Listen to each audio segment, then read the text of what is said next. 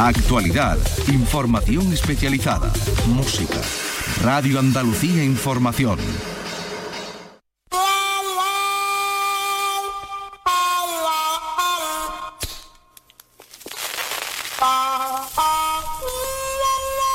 Aquí comienza el flexo de Paco Reyero.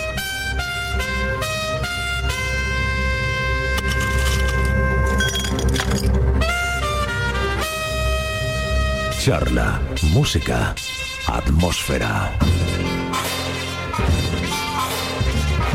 Cuando yo escucho esta sintonía, se me ponen los pelos como los erizos. Igual, igual. Los pelos como los erizos. Vamos a ver cómo estamos hoy de inspiración porque no todas las noches son iguales. No sabemos cuándo vamos a encontrar eso que denominamos el momento eureka, que es dar con una buena idea, con una emoción. Eh, no todas las noches son iguales. ¿Qué les voy a contar yo a ustedes que saben mucho de noches y también de inspiración, de resultados. Eh, no todas las noches se tiene el mismo nivel de acierto. Hay cosas que solo suceden en la medianoche, que dice la letanía de este programa, pero no en todas las medias noches. Pronto, saben, se va a cumplir eh, se van a cumplir 10 años de la muerte de Paco de Lucía, una personalidad artística de calibre que con su música construyó un puente desde Algeciras hasta, hasta el más allá. Quizá por eso, eh, mágico, celestial, inexplicable, eh, Carlos Santana trató de desentrañar el misterio de Paco de Lucía y dijo que la guitarra de Paco de Lucía la afinaba el mismo Dios. Aunque incluso teniendo a Dios de afinador, que no es poca cosa, eh, Paco de Lucía se olvidó la guitarra en un taxi en Nueva York antes de un concierto y por citar a alguno de sus numerosísimos avatares, en su juventud conoció, eh, por ejemplo, camerinos colectivos en sótanos húmedos con espejos rotos y sucios y luego, ya se sabe, acabó eh, copando teatros de, grandes espacios, de grandes ciudades que agotaban las localidades con solo iluminar su nombre en una marquesina. Eso lo cuenta Manuel Alonso Escacena en el libro Paco de Lucía, el primer flamenco ilustrado, que es una aproximación a la personalidad de Paco de Lucía, no tanto al genio musical eh, como un acercamiento a su manera de vivir, su manera de ser eh, se cuenta, por ejemplo, lo cuenta su primera mujer, las eh, largas ausencias del guitarrista entre grabaciones y enormes, larguísimas turnés con ausencias tan prolongadas que cuando eh, por fin volvía a su casa sus hijos decían, mamá, ha venido un hombre. no lo reconocían, no reconocían a Paco de Lucía que pasaba gran parte de su vida fuera del hogar en aquellos años de éxito, de cimentación del éxito. Paco de Lucía que rechazó ir a recoger tres Grammys y un Goya porque eh, no le gustaban las aglomeraciones, era un hombre sencillo y quien por contra a lo largo de su carrera eh, colaboró eh, a cambio de un whisky en un disco de Aute y en otro disco a cambio de, seis melones. Cada uno eh, tiene su tarifa y la tarifa a veces puede ser exclusivamente sentimental. Pero sobre la inspiración y el trabajo hay discusiones filosóficas, hay discusiones prácticas. Eh, la excelencia es un 99% de transpiración, es decir, de esfuerzo, de sudor y un 1% de inspiración. Ese cálculo lo propuso Edison, que inventó la bombilla o el fonógrafo. 99% de sudores y un 1% de inspiración. Y Humberto Eco consideraba que nada es más nocivo para la creatividad que el furor de la inspiración. Eh, ¿Se fía todo al genio, al momento, a la inspiración? Eh, Paco de Lucía eh, nos dijo que él llevaba desde niño practicando todos los días una media de 14 horas y a eso en mi tierra le llaman duende. son las palabras del propio Paco de Lucía, al que eh, se presenta habitualmente como alguien tocado por eh, la magia y por la posibilidad de ser un eh, hombre extraordinario con un talento descomunal, genético. Pero él, insistimos, dijo, llevo desde niño practicando todos los días una media de 14 horas y a eso en mi tierra le llaman duende. Es decir, según Paco de Lucía, el duende es no aflojar. Y con ese mandamiento comenzamos hoy el flexo. El flexo es reflexión sin agujeta. Anda. Es el momento de escuchar la publicidad de Genaro y Asociados. ¿Cansado de no triunfar en tus relaciones con los demás? ¿Eres tímido? Curso de risas protocolarias para actos sociales. Alberto, qué bien te veo. Adrián, estás más gordito. Oye, Jaime, ¿quién te crees que estaba en el gimnasio? Paco Regueros de la radio. Curso de risas protocolarias para actos sociales. Radio, el flexo de Paco Reyero. Se hace el silencio en la noche de Andalucía para escuchar los aforismos de Javier Salvago en eh, su libro Hablando eh, solo por la calle de la isla del Siltolá están una colección, hay un eh, resumen de numerosísimos aforismos que Javier Salvago tiene la deferencia de leer aquí en el Flexo. Este es el primer disparo. A los poderosos habría que recordarles que la erótica del poder no consiste en joder al pueblo. Javier Salvago y su primer disparo, su primer aforismo, hablando solo por la calle, aquí va el segundo. Cuando alguien te pide que seas realista, te está pidiendo que aceptes lo que él entiende por realidad. Y no hay dos sin tres, tercer aforismo, Javier Salvago. Radical no es el que quiere que la riqueza se reparta. Radical es el que quiere toda la riqueza para él.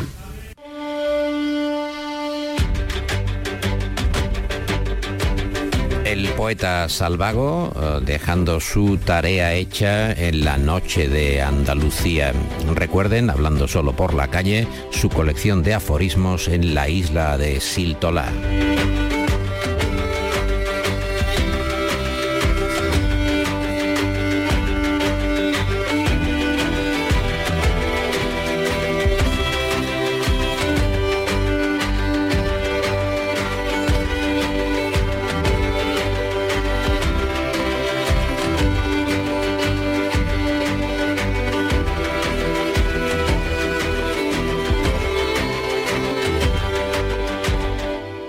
Andrés Amoros Guardiola. Servidor. Buenas noches. Buenas noches. ¿Por qué le gusta a usted tanto Sevilla? ¿Por qué tiene esa pasión sevillana? Hombre, hay un chiste muy malo de un eh, coche que no lo arreglaba nadie, no sabían arreglarlo y estaban al lado de un manicomio, salió un loco y lo arregló y le dijeron, pues usted está loco. Y dice, sí, yo estoy loco, pero no soy tonto. Bueno, pues yo, estaré loco, seré un lo que sea, pero no soy tonto. Hombre, y creo que tengo el, mínimo de sensibilidad que hace falta para comprender pues la ciudad, la, maravilla de esta ciudad, o Gran Sevilla, Roma triunfante, muy nobleza, que dice Cervantes.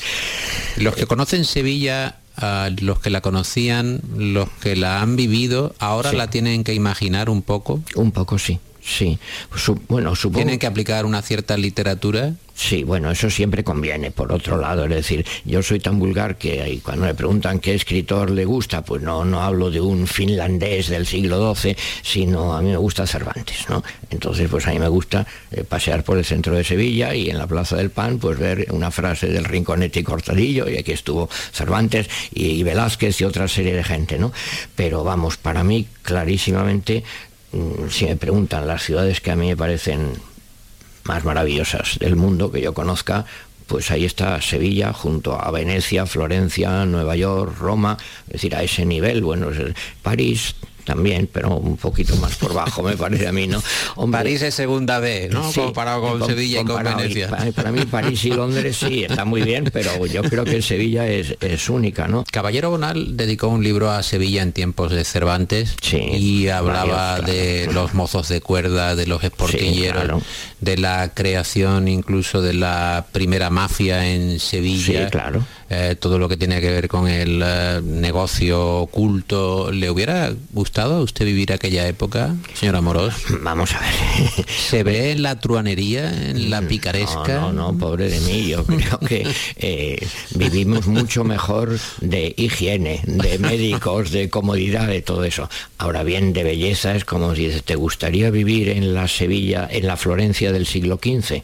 Hombre, vivían mucho peor que vive hoy cualquier persona de clase media.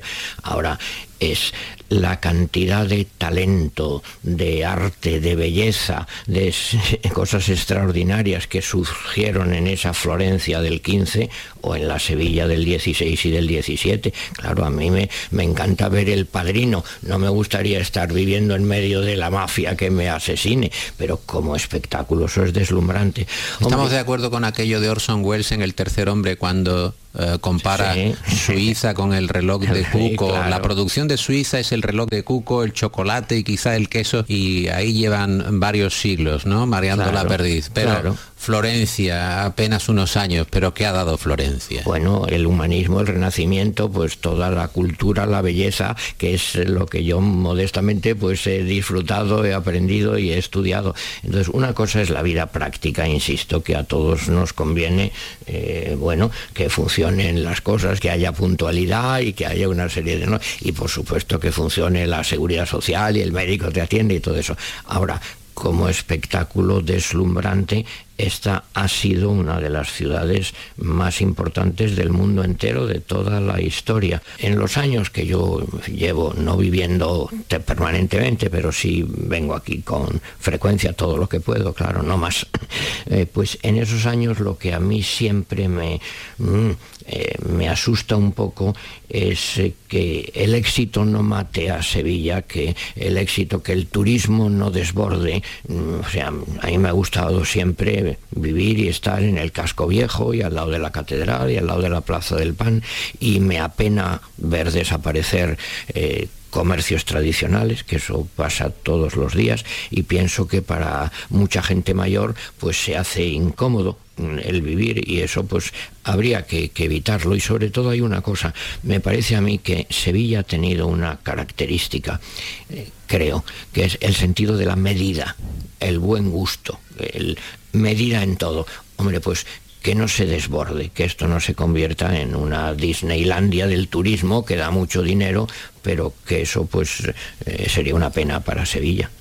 Escribió Jorge Manrique que a su parecer, es decir, a mi parecer, cualquier, tiempo, pasado, fue mejor, pero a mi parecer, siempre a mi parecer. Eh, uno de sus eh, últimos libros, porque produce mm, a factoría, a ritmo de factoría. Si no sirvo para otra cosa, y, además, ahora que ya me han quitado la crítica taurina del ABC, tengo más tiempo. El tiburón da dentelladas, el lobo aúlla, Andrés Amorós publica libros. Está especializado, escribe y publica libros. Uno de los últimos es La inteligencia del toreo. Está publicado por El Paseillo, que es un sello editorial sevillano, un subsello, podemos decir, de El Paseo. Venimos hablando de la, de la picaresca, de una la vida pericolosa que tiene que ver con el pasado el toreo, eh, la personalidad rampante del torero, eh, la personalidad literaria del torero, ¿está en el pasado o sigue en el presente?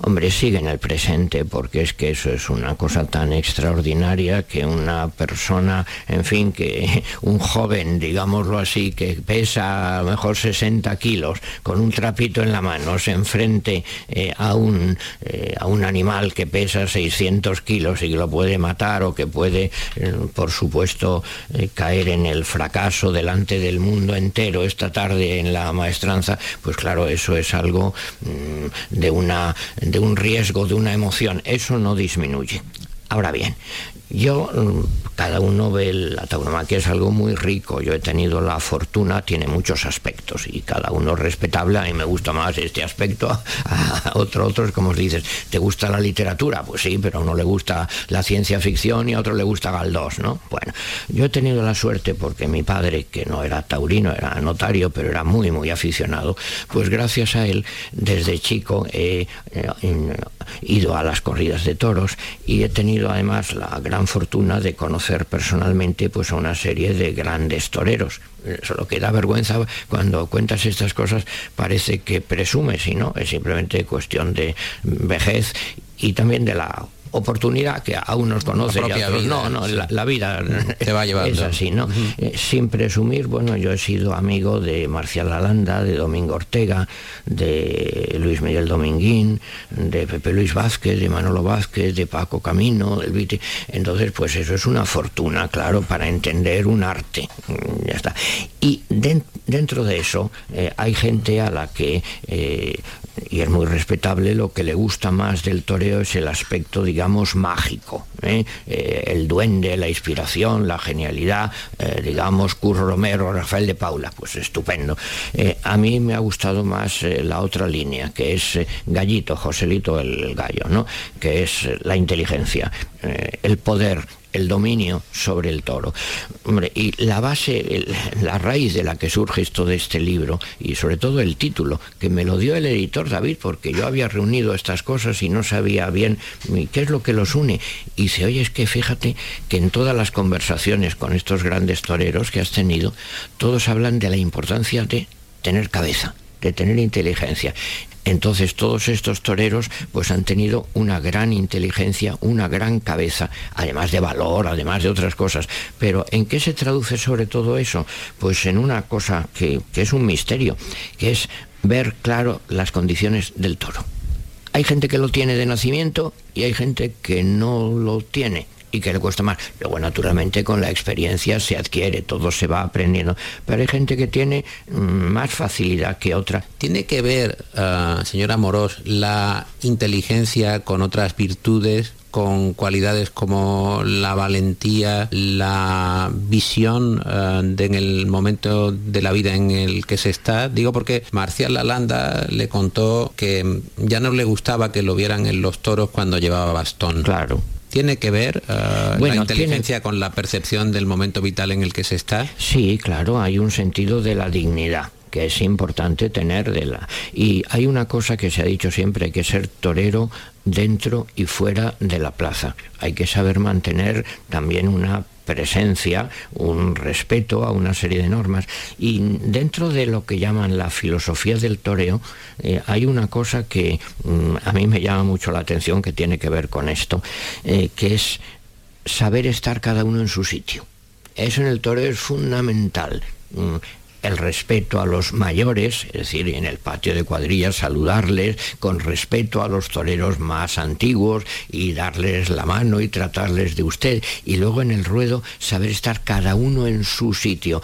Eh, eso en algunos sitios todavía. En Sevilla, en Madrid, eh, si van a picar al toro y el batador está a la derecha, el buen aficionado se indigna. No, no, que ahí no, que ese no de qué lección para la vida, porque cuánta gente yo veo en la vida en que dices, no, sí, está bien, sí tiene mm, algunas cualidades, pero no está en su sitio se ha salido de madre. Si este, que a lo mejor es un eh, político mediocre, pues a lo mejor era un aparejador estupendo, pues muy bien, pero dedíquese usted a lo suyo, sepa estar en su sitio. Y eso la inteligencia es muy conveniente. Eh, Sopeña, que fue maestro suyo, eh, le contó, hablando de Pepe Luis Vázquez, que mm, ah, lo quisieron formar o adecuar su inteligencia natural con determinados adornos culturales y lo llevaron a ver la ópera Carmen añadirle. añadirle, a algún detalle. Bueno, esa es una broma que es que en la inmediata posguerra había una tertulia en el León donde iban eh, pues Eugenio Dos, eh, Cosío, Cañabato, no sé, y descubren a este chiquito que es un chico sevillano y además cuando hablamos de inteligencia hablamos de inteligencia natural que no había estudiado casi nada, es decir, como casi todos, como Marcial, como Luis Miguel, como Manolo Vázquez, bueno, un poquito, pero, pero muy poco. Entonces una inteligencia natural privilegiada, dicen que las viejas normas reverdecen con un chiquito que ha salido del barrio de San Bernardo. Pero claro, este chico mm, tiene unas limitaciones culturales evidentes, fuera de la tauromaquia no ha vivido nada.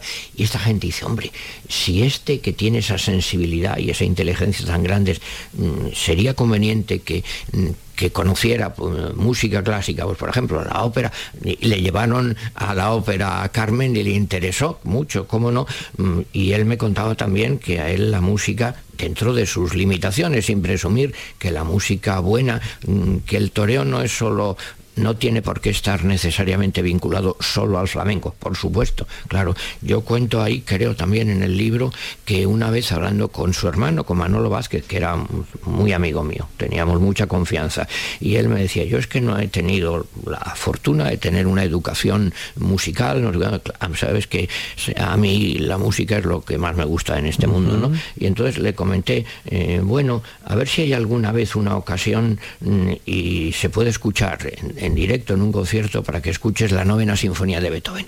Y efectivamente lo pusieron en el Auditorio Nacional de Madrid, le busqué las entradas y él se vino con Remedín, con la mujer, a escuchar la novena. Y le impresionó muchísimo. Claro, hombre, una persona mm, con sensibilidad, con la inteligencia que dan los años, aunque no tenga cultura, aunque no sepa historia, dice, ojo que aquí hay algo grande y eso pues también te amplía. Yo ahora, por ejemplo, otro torero que mm, aparece por ahí el libro, que es muy listo, muy listo, este Luis Francisco Esplá, que es pintor también. Eh, no sé si sabe que Luis Francisco Esplá está loco por la ópera. Sí. Claro, dice, bueno, pues, pues muy bien, que no es obligatorio, ¿eh? No, no, pero... Bueno, es licenciado en Bellas Artes. Claro, claro, pero que está bien. Hombre, yo creo que abrirse a horizontes estéticos enriquece a cualquier persona y también a un artista. Eh, hay un pie en esta vida y otro pie quizá en la siguiente. Se intuye la sombra cuando uno está al sol en el albero, ah, mm, trasladando esa imagen de fragilidad y de fortaleza en el toreo. He leído en su libro que José Miguel Arroyo, Joselito, eh, que nació en el año 69, es de una generación muy posterior a los otros toreros de los que hablamos, ah, que fue abandonado por su madre. Eh, junto sí, una infancia muy trágica. Y eh, su padre fallece con 12 años. Él dice que si no hubiera encontrado ese, ese carril o esa avenida o esa vereda del, del toreo quizá eh, hubiera, hubiera hecho un delincuente prácticamente. Lo dice él en el libro de Paco Aguado, lo cuenta claro, y eso le ayudó a encontrar su camino en la vida, claro. Y dice Joselito que él echa de menos al miedo. bueno, eso lo dice. ¿Se puede echar de menos al miedo? Esto, si eso lo cuentan, hombre, gracias a Dios ni usted ni yo hemos experimentado eso. Yo no deseo tener miedo, pero parece ser que es una droga bastante eh, atractiva también que lo echan de menos, igual que el corredor de coches, igual que el que se juega la vida, pues no sé, en un deporte de alto riesgo, mm, claro, eso... Sin pasión la vida no merece la pena, Andrés. Por supuesto, claro. es que... ¿Cuál sería la suya? ¿Cuál sería su pasión, bueno, señor Amoros? La música por, decir una, pero, pero no en el sentido cultural, así, no es que me ponga Pero si uno no, es un hombre de acción, ¿la vida pasa de largo en cierta medida? No, no hay por qué ser de acción. Bueno, puedes estar, eh, en fin, por lo que se siente en la experimentación. Yo creo que es Platón ya el, ya el que cuenta que en los Juegos Olímpicos de entonces pues hay unos que son los atletas, ¿no? Que corren y que hay otro que es el vendedor de, de chucherías de la época, ¿no? Y que hay otro que es el que mira y contempla y dice más o menos que ese es el filósofo, ¿no? No es que yo eh, presuma de nada de filósofo, pero sí, yo no soy una persona de acción, pues, pues no, por enemigo, en algunas cosas he hecho en esta vida que me ha tocado, pero a mí me gusta, eh, pues sí, me gusta leer, me gusta contemplar la vida, claro, y contemplar las ciudades y contemplar y disfrutar con el arte sin ese mundo interior también la vida es muy pobre. Eh, Mario Vargas Llosa le dice en el libro que él quiso ser torero y recuerda su niñez y su interés por el mundo de la tauromaquia. Me quiero detener en la figura de Paco Cano, del fotógrafo con el que tuvo mucha relación. Él hasta prácticamente el final de sus días, que son centenarios, porque Paco Cano muere en el año 2016 y nace en 1912, según recuerdo, con lo cual llega hasta los 104 años. Él venía desde Valencia Sevilla en un viejo Mercedes, creo recordar, y conduciendo, ¿no? Iba conduciendo.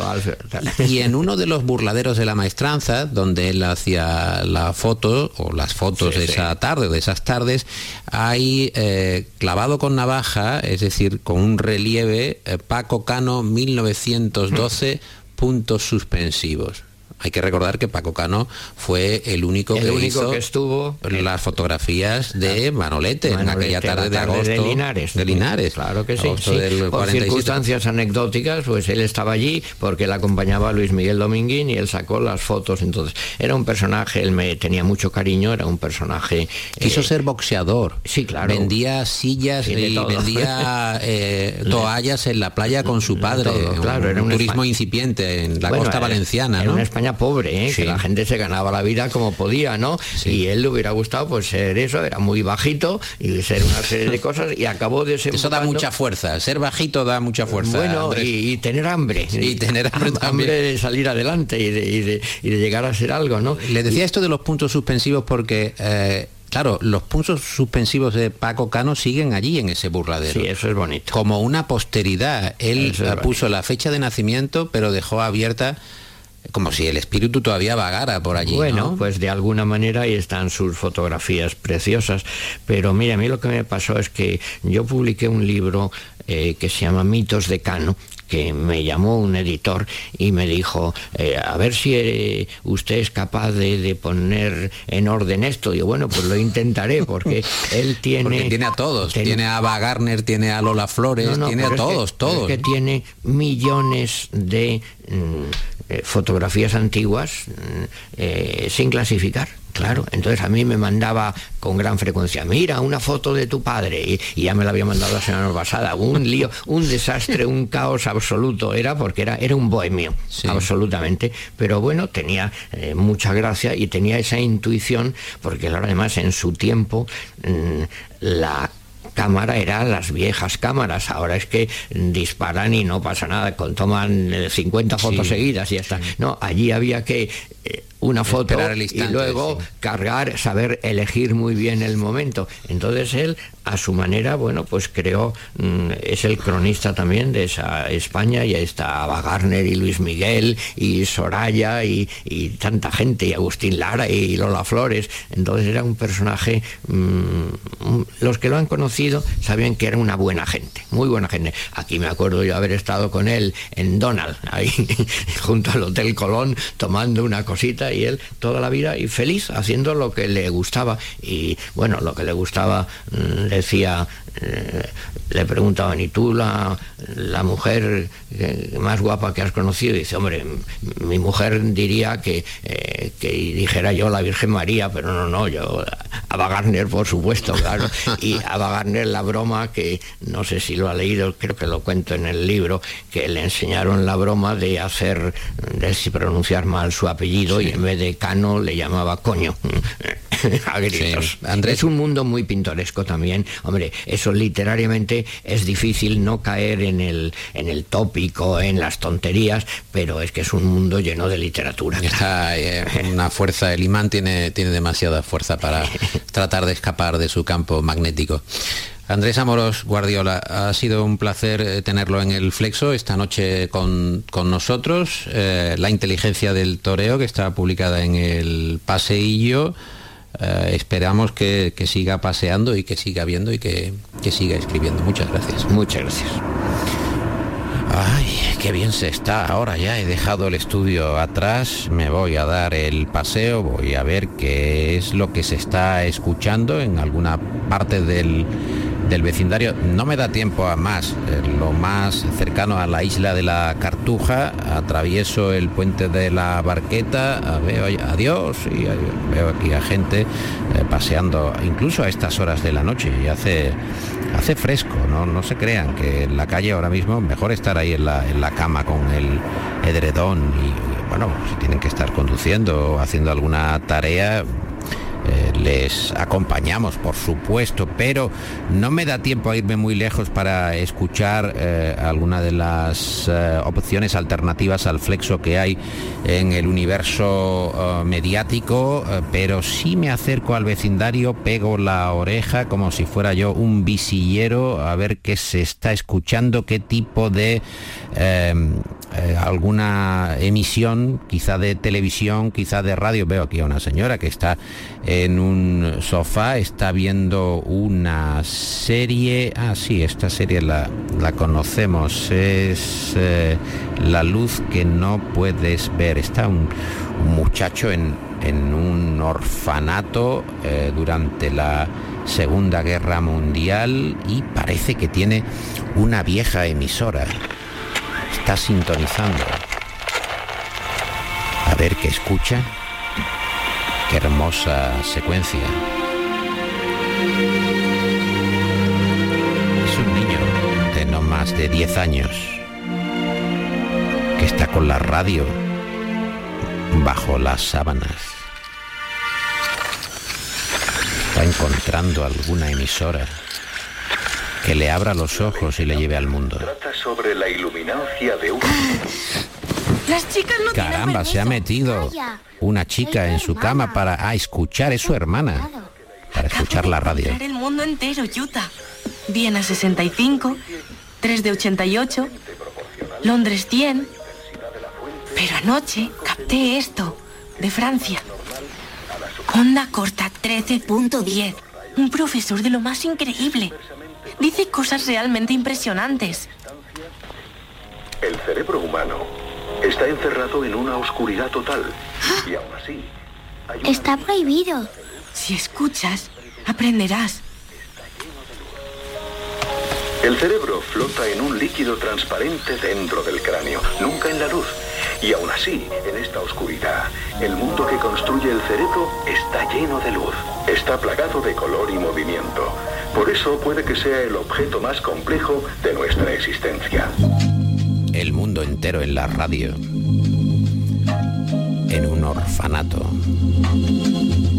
La canción de Nada puede ocupar tu lugar, de Tosin McCall, que nos acompaña en nuestro paseo en la noche.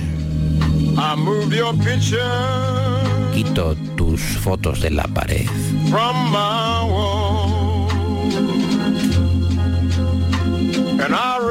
y las sustituyo. Las grandes y las pequeñas. Y cada día nuevo me encuentra tan triste. Nada ocupa tu lugar. Leo tus cartas. Una a una. Y todavía te quiero. Aunque sé que todo está dicho y hecho. Cariño. Estoy devastado. Because nothing, nada, oh, nothing nada takes the place of you. Ocupa tu lugar. Ah, I write this letter. It's raining on my window pane.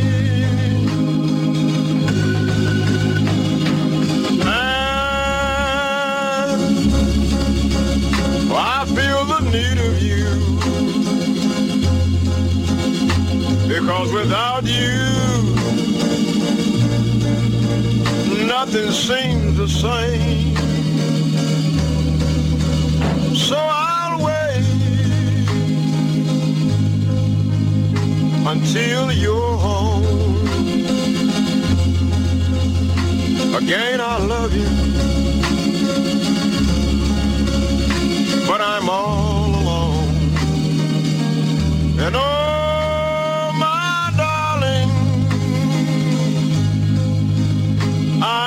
so blue because nothing, but nothing takes the place of you. El gran Tousan McCall. Acompañando la noche de Andalucía en un programa que trata de mostrar su devoción por el universo de la radio, por la imaginación.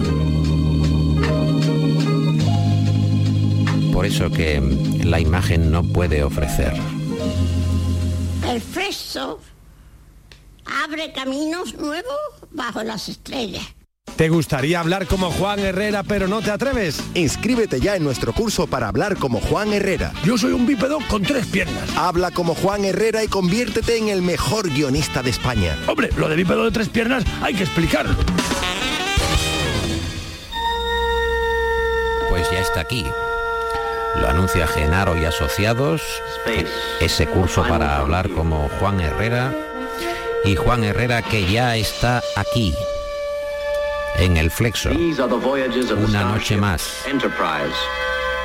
Its five-year mission to explore strange new worlds, to seek out new life and new civilizations, to boldly go where no man has gone before. ¿Con qué nos va a sorprender hoy? ¿Qué temática habrá encontrado de la realidad que el resto de la humanidad no es capaz de percibir? Es un individuo entre 8 mil millones de habitantes del planeta. Es el inconmensurable Juan Herrera Salazar.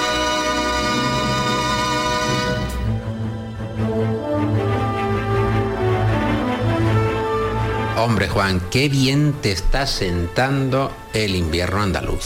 Hombre. Qué bien estás tú aquí abandonando durante semanas y semanas la capital, aunque tú eres muy capitalino, hay que decir, pero qué bien estás tú en la parte Pues es que de Andalucía esto- esto es occidental. gloria bendita, esto es y- gloria bendita. ¿Cómo te estás sentando? ¿Qué notas? Pues ¿Cómo, están tus hormonas? Yo bien, yo me encuentro divinamente porque además tenemos una temperatura estupenda. Hoy ha hecho 21 grados.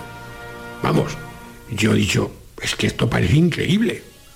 Claro, con 21 grados en enero, ¿quién va a estar mal? ¿No echas de menos el frío siquiera un No, poco? no, no, no, no. Por recordar tu Cuando infancia. sea yo presidente de gobierno, que me quedan cuatro días para hacerlo, ya te digo que voy a suprimir el invierno.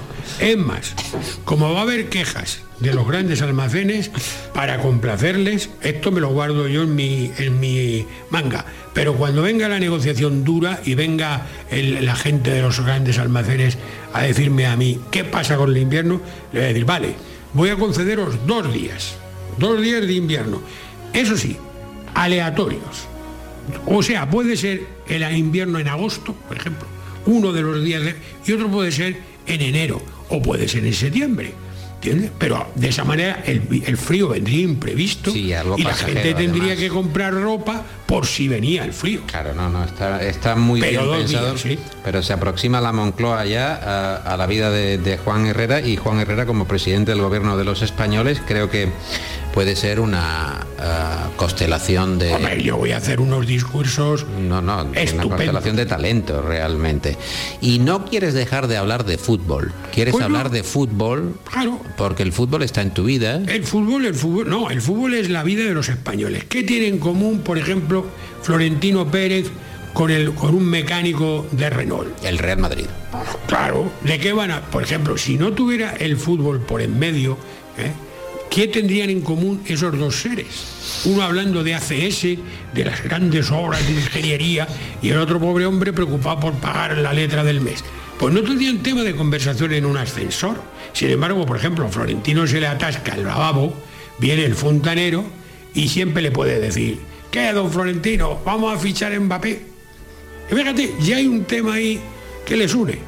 O sea, yo el fútbol lo veo una, un elemento horizontal que iguala a las clases sociales. El otro día cuando ganó el Real Madrid la, el último trofeo frente al Barcelona, una periodista le preguntó a Florentino, uh, Flor, don Florentino, ¿y cómo va el fichaje de Mbappé? Y dijo uh, Florentino Pérez, hoy no toca. Claro. Y ella dijo, pues dígame cuándo toca y se lo pregunto. Claro. Porque es que, claro, es que no toca, claro, ¿cuándo va a tocar? Es que Florentino no solo es un director de un equipo de fútbol y de una macroempresa de construcción, sino que además es director de orquesta. Por eso sabe cuándo toca y cuándo, ¿Cuándo no, no toca. Cuándo no este toca. no toca. Y punto, ya está. Y la periodista asiente perfectamente.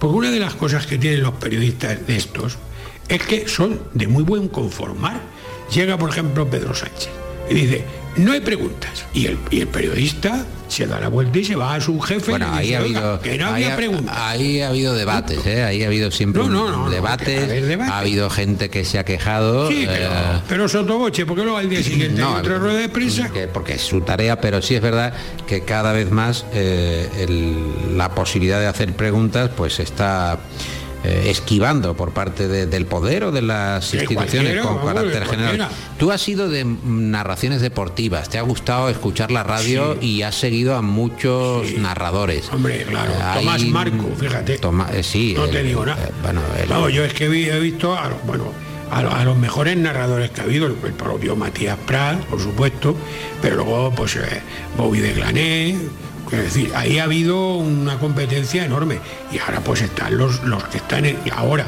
que a mí me gustan bastante menos que los de antes, que decir. Porque, por ejemplo, antes se hablaba del campo de- del fútbol en otros términos, ¿no? En vez de decir el centro del campo, no se decía el centro del campo, se decía, por ejemplo, eh, la línea medular. la línea medular, el área de castigo, por ejemplo. Esto ahora, área de castigo, no se dice, no se dice nada. Desde los 11 metros. Claro, claro. Por ejemplo, septentrional, que es una palabra que a mí me encanta. La vertiente septentrional. Esto ahora ha desaparecido. Entonces, ese, ese palabreo no. El arquero. Claro. Por no hablar también, guardameta. Bajo palos. Bajo palos. También, bueno, ahí había muchísimas palabras. ¿eh? Por ejemplo, ahora todos lo fían al caño. Que si le ha hecho un caño, que si no le ha hecho un caño. ¿No? Claro, pero el caño, qué obsesión sexual tiene la gente con el caño. Claro. ¿Y eh, cuáles eh, son tus momentos más emocionantes en la narración? El otro día entrevisté a Pedro Manuel Espinosa, que es el escritor de Esto no estaba en mi libro de historia del Cádiz, y me contó que el Cádiz ganó oh, una vez un partido de ascenso oh, contra el Tenerife con un autogol del equipo contrario y sin chutar ni una vez a puerta. A mí me parece esto mejor que, Hombre, que ganar un título. Eso es de Hitchcock, es una, eso es una- un guion de Hitchcock. Yo lo veo perfecto. Nadie sospecha cómo se va a producir la derrota o la victoria. Eso está muy bien. No, a mí lo que me parece de la narración actual es que se repiten muchísimo y existe además un concepto que es el gol, eh, digamos, de gatillazo. Porque como ahora está el bar, pues tú, el, narrador dice, un gol, gol, gol, gol, gol, gol, gol, gol, pichurri, pichurri, pichurri, pichurri, pichurri, pichurri, pe- gol, gol, gol. Bien, de acuerdo, muy bien, ya lo hemos oído. Pero nada más ver esta jacaranda, de repente dice, ah, lo ha anulado. ¿Y nosotros? Nos hemos comido el pichurri, pichurri, pichurri, el gol, gol. Pero tío, espérate un poquito, espérate un poquito, a ver si ahí llegamos al orgasmo o nos quedamos en el interruptus. Claro, porque ahora hay una duda. O sea, cada vez que marca, vamos a ver, ¿qué vamos a ver? Si ha sido gol. No, no, no, ahora no. Ahora todos los goles son hipótesis, son goles hipotéticos, ¿entiendes? Con lo cual, toda la jacaranda que montan en el gol falso la tenemos que soportar dos veces, porque luego cuando se confirma ya, ya no tiene sentido volver a repetir pichurri, pichurri, pichurri, ya, ya no tiene sentido. ¿Podrías proceder a, a narrar quizá una jugada como a ti te gustaría? Y ambientamos el estudio como si fuera una cancha. Roba el balón Pichurri en la línea de medios. Perdóname, perdóname. Un momento, vamos a ver. Vamos, a, vamos a, a dar un poco de sensación de que esto está medianamente planteado, porque luego los oyentes me dicen, oye, ¿qué, ¿estáis? im-?". No, no, no, estamos improvisando. Está esto perfectamente eh, planificado. Estamos ahora en la eh, cuarta secuencia, en el segmento cuarto de, del guion. Entonces aquí es cuando yo decía, para estar contigo, Estoy con eh, el mejor narrador deportivo de la radio de toda la historia, un hombre longevo, eh, Juan Herrera Salazar. ¿Qué tal, Juan? ¿Cómo ves el partido en estos momentos? Pues bueno, en el minuto 98 el partido está a punto de terminar, roba el balón Pichurri en la línea de medios, se acerca al borde del área, le Cuidado. sale Falete, Pichurri cambia de banda por donde sube Troncoso, se va, se va, se va Troncoso, llega hasta la línea, centra Troncoso, rechaza Falete, le cae a Pitones, que la pincha, uy, el balón da en el palo, gol, gol, gol. Bueno, no, no, parece que no, no se ha entrado, no, no ha entrado, ha sido un falso gol, es lo que podríamos llamar un golui, golui. Bueno, pero el árbitro lo da, sí, coño, ha dado gol, pero vamos a ver cómo ha dado goles. ¡Árbitro! Te voy a decir las, cinco letras. ¡Árbitro! ¡Cabrón! Ahí lo dejo. Ha dado gol, coño, si es clarísimo que no era. Caramba, otra vez Pedro Sánchez.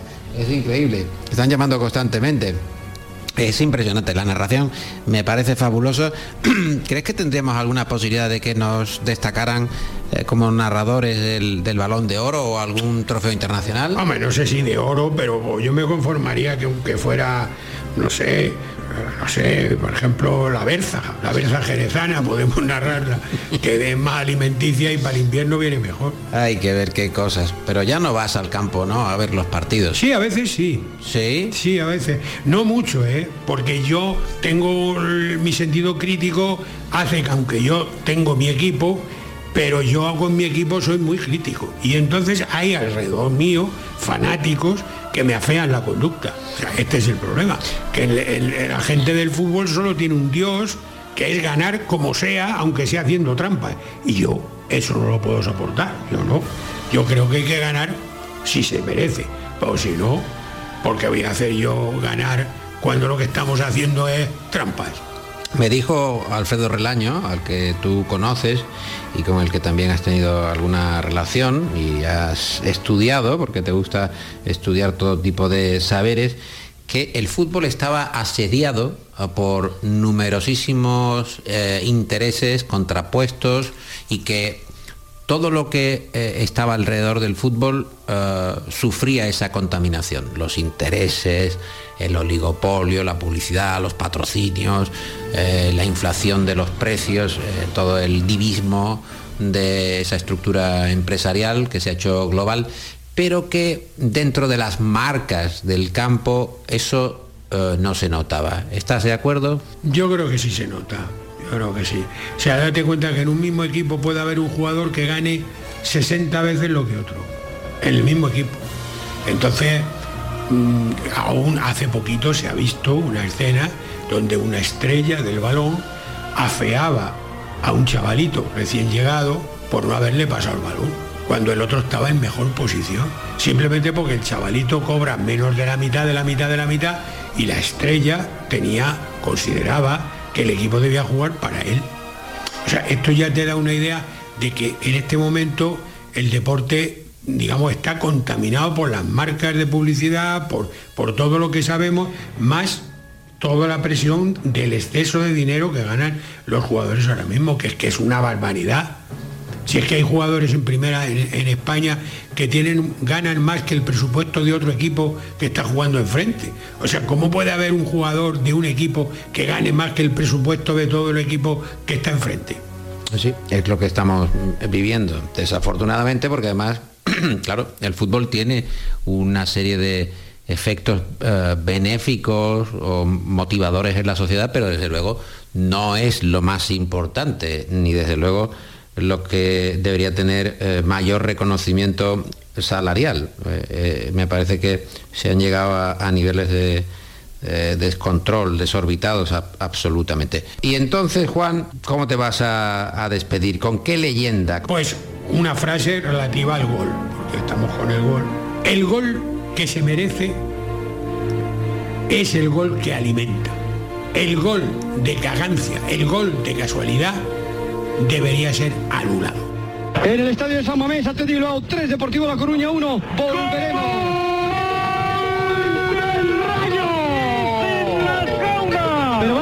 Que llevamos 500 años haciendo una cosa que se llama radio. Don Alberto Negro y don Gaspar Rossetti. Vamos a hablar dos a la vez. Después de 500 años y mil vacunas, tendremos que decirlo de uno en uno. Gol en Vallecas y gol en las Gaunas. ¿O no? Estadio de las Gaunas, el gol Alberto Negro. Saque de esquina, minuto 20 de la segunda parte, calcado sobre el gol de Vallecas, Salenco, Logroñés 1, Sevilla 1. Gol de Salenco en las Gaunas.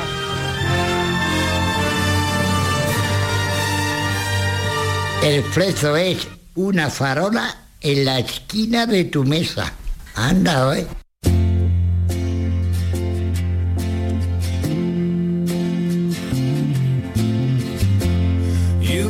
probably say I'm difficult. I probably talk too much. Puede que hable demasiado.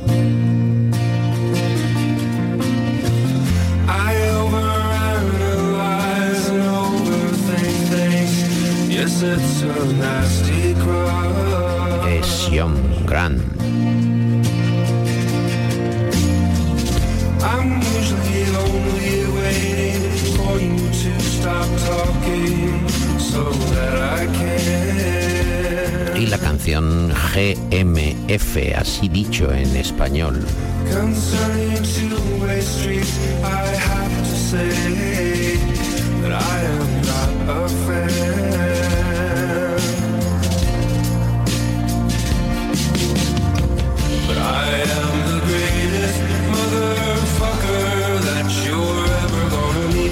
Top of my head down to the tips of the toes on my feet.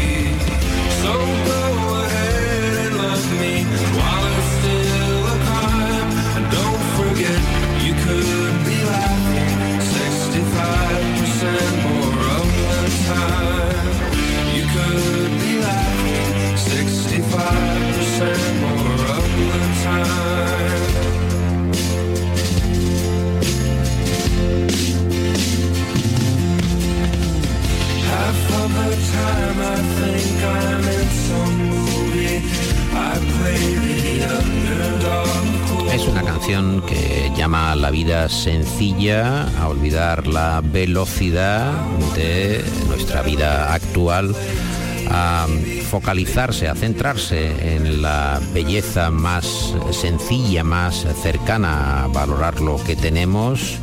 Es una canción eh, con ironía y con doble sentido de un compositor que abandonó eh, su banda original y que desde hace tiempo vive en Islandia, en Reykjavik.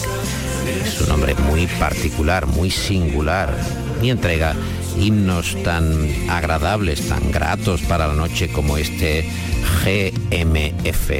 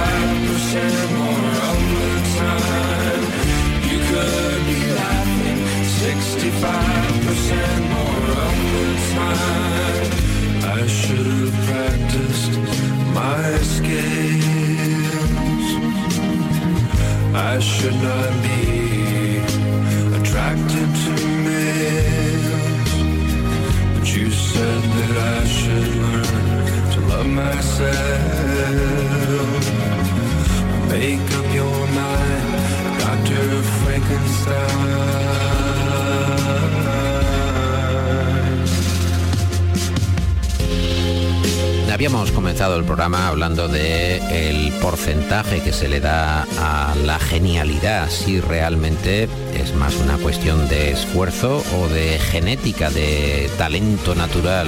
Decía Edison eso de que el 1% es eh, la inspiración y el 99% la transpiración, el esfuerzo, la costumbre, el tratar de ser alguien que aporta tesón y ganas. Aquí dice John Grant que eh, se puede uno reír un 65% más del tiempo. ¿De dónde habrá sacado el dato? No lo sabemos, pero es verdad que podríamos emplearnos en reírnos con más frecuencia.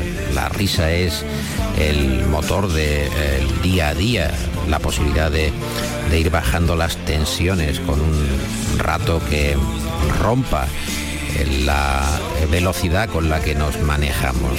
Es John Grant para ir acompañando este tramo final del Flexo. Un programa que nos cuesta número a número abandonar. Es para nosotros muy doloroso tener que abandonar el estudio. Aquí estaríamos días y días, horas y horas con la intención de batir algún récord y marcar finalmente una pauta. Marce Fernández ha dirigido técnicamente este programa. Uh, disculpen que desaparezca así súbitamente. Yo soy Paco Reyero. El Flexo es un programa escrito y presentado por Paco Reyero para las noches de radio en Andalucía. Las cuñas de publicidad son obra de la agencia Genaro y Asociados. Más que una agencia, una banda integrada por los hermanos Genaro y David Gallardo, Pepe Rosales y Salva Gutiérrez. Yo soy la voz del flexo. Voz natural, voz humana, voz que acaricia. Nada que ver con las voces recreadas por inteligencia artificial. Y les doy a todos ustedes las buenas noches, con el deseo de verles por aquí mañana a la medianoche. El flexo, de lunes a jueves en la medianoche en Radio Andalucía Información.